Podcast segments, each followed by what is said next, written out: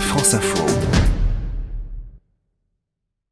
Depuis deux ans, la Fédération française de golf et le Muséum national d'histoire naturelle ont engagé un vaste programme d'études et les golfs peuvent aujourd'hui prétendre à l'attribution de trois labels. Le bronze pour l'observation de la biodiversité, l'argent pour le suivi et l'or pour la mise en œuvre de préconisations. Le but de ce programme est d'accompagner les golfs dans la connaissance, la valorisation et la préservation du patrimoine naturel qui se trouve sur les parcours.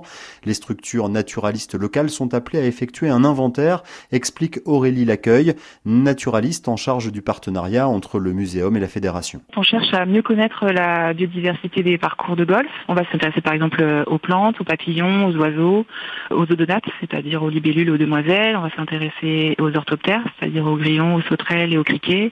On va s'intéresser aux amphibiens, on va s'intéresser aux chiroptères, donc aux chauves-souris. On va s'intéresser à toutes ces espèces, à leurs habitats également, pour avoir une meilleure connaissance des espèces qui se trouvent sur le parcours et vont euh, faire des préconisations de gestion pour maintenir cette biodiversité qui a été observée et puis aussi pour favoriser euh, de meilleures pratiques sur les parcours. Les 730 golfs français couvrent une surface de 33 000 hectares et les zones de jeu n'occupent que 50% de cette surface, 2% seulement pour les greens. La moitié restante peut donc être utilisée pour servir de réservoir à la biodiversité.